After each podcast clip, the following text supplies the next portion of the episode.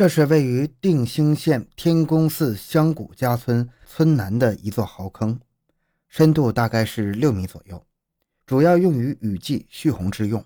但是随着北方降雨量的雨年剧减，这座壕坑已经干涸多年，成了村民倾倒垃圾的场所。两千零七年八月一日深夜，一场瓢泼大雨也只在坑底形成了一个小的水洼。八月二日早晨。早起的古家庄村村民发现壕坑内有一具尸体，立即向当地派出所报了案。随着电波的传递，一辆辆警车飞驰而来。欢迎收听由小东播讲的《首都街头绑人劫车，连杀两人，罪责难逃》。回到现场，寻找真相。小东讲故事系列专辑由喜马拉雅。独家播出。现场被严密封锁，由于前夜大雨的冲刷，现场痕迹已经被破坏殆尽了。尸体俯卧于坑底的垃圾上，男性，年龄约四十岁，身高一米七五左右，体态较胖，脸型方正，肤色较白，短发，头部前胸刀伤累累，血肉模糊，面目全非，双手用红、白、黄、绿、蓝。五色布绳捆绑过，尸体被焚烧过，周身衣物已经被焚烧殆尽了。现场勘验人员各就各位，细致地工作着，不放过哪怕一点点蛛丝马迹。显然，抛尸现场是第二现场。定兴警方当即抽调精干刑警，组成了专案组，专攻此案。死者是何方人士，姓甚名谁？查清尸源是侦破无名尸案的关键点。天宫寺乡紧靠京深高速公路李玉庄出口处。不排除歹徒流窜作案抛尸，专案组把查找尸源及第一现场作为突破口，以此判明案件性质，确定侦查方向。专案组立足定兴，面向周边的地区，全面的排查梳理失踪男性的相关情况。同时，办案民警认真地查阅着一张张失踪启事和一份份警方发来的协查通报。天黑了，他们顾不上填饱肚子，灯光映照着一个个忙碌的身影。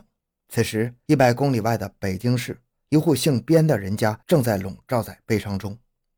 边占和和司机黄彩晶已经失踪两天了，音讯全无。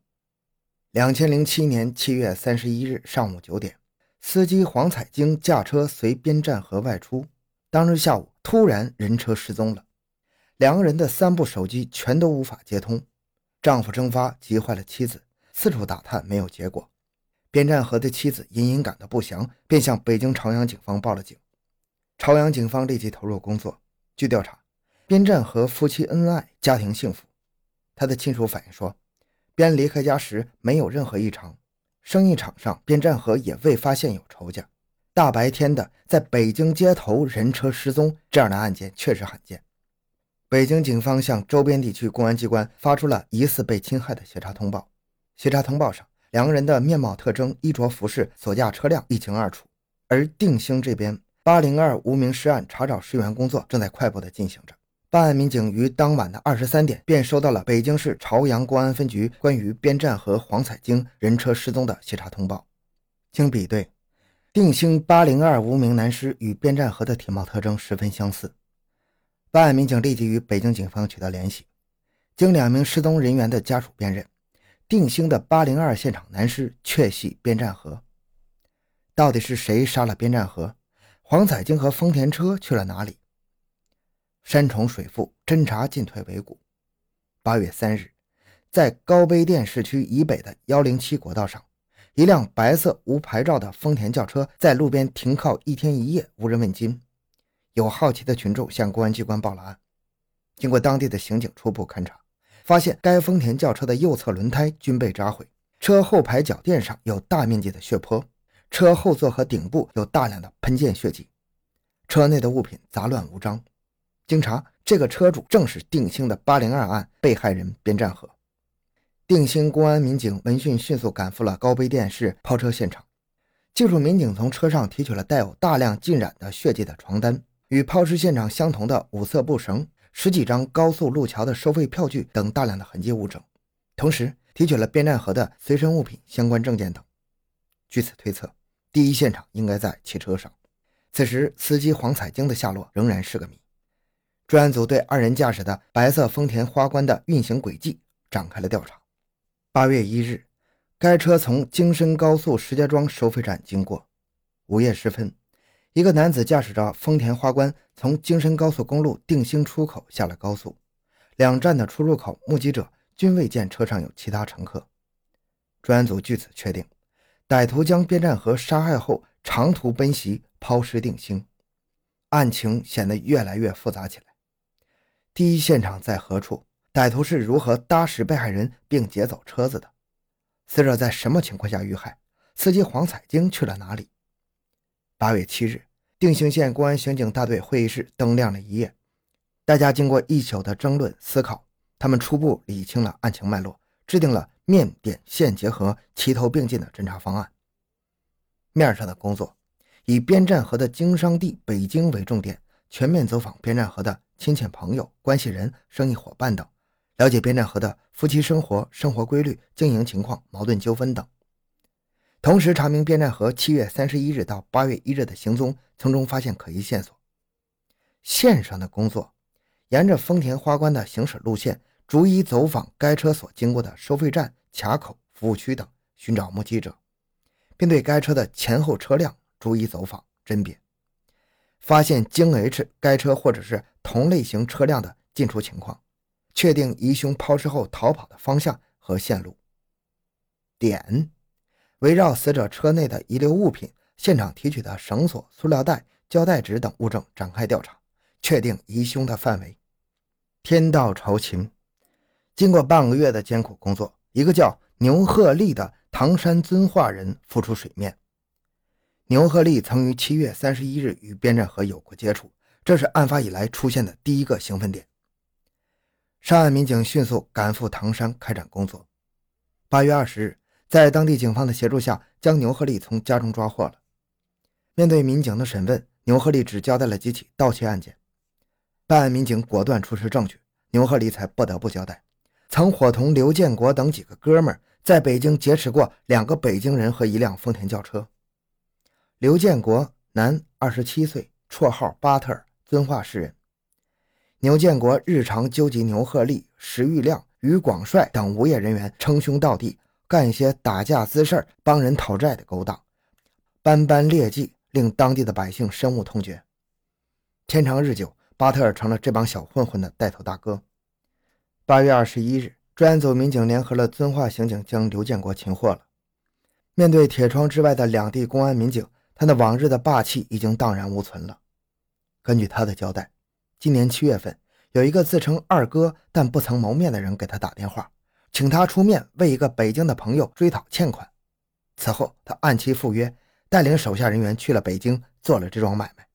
那是七月三十一日上午，刘建国率领牛鹤立、石玉亮、于广帅赶往北京。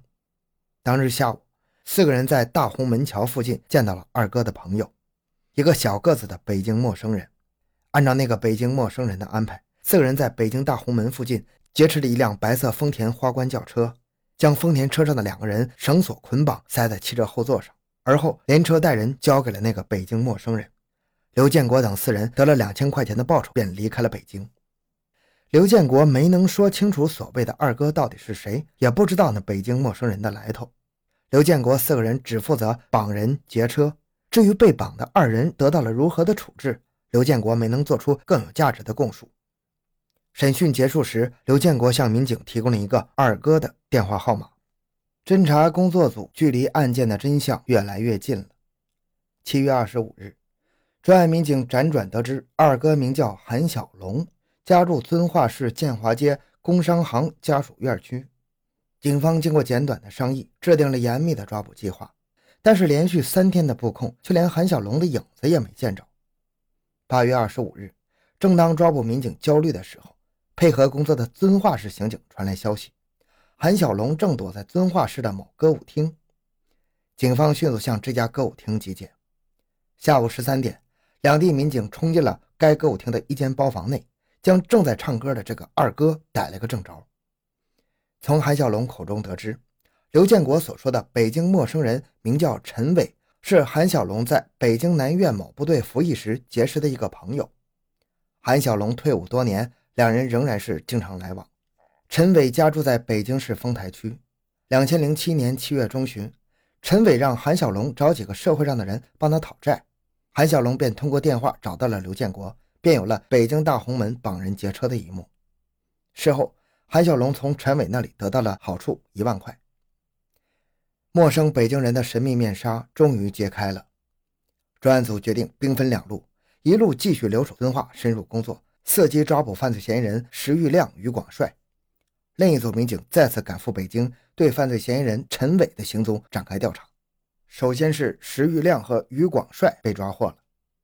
接着，在九月四日，专案民警终于在北京的丰台区追寻到了陈伟的踪迹。当天晚上十九点。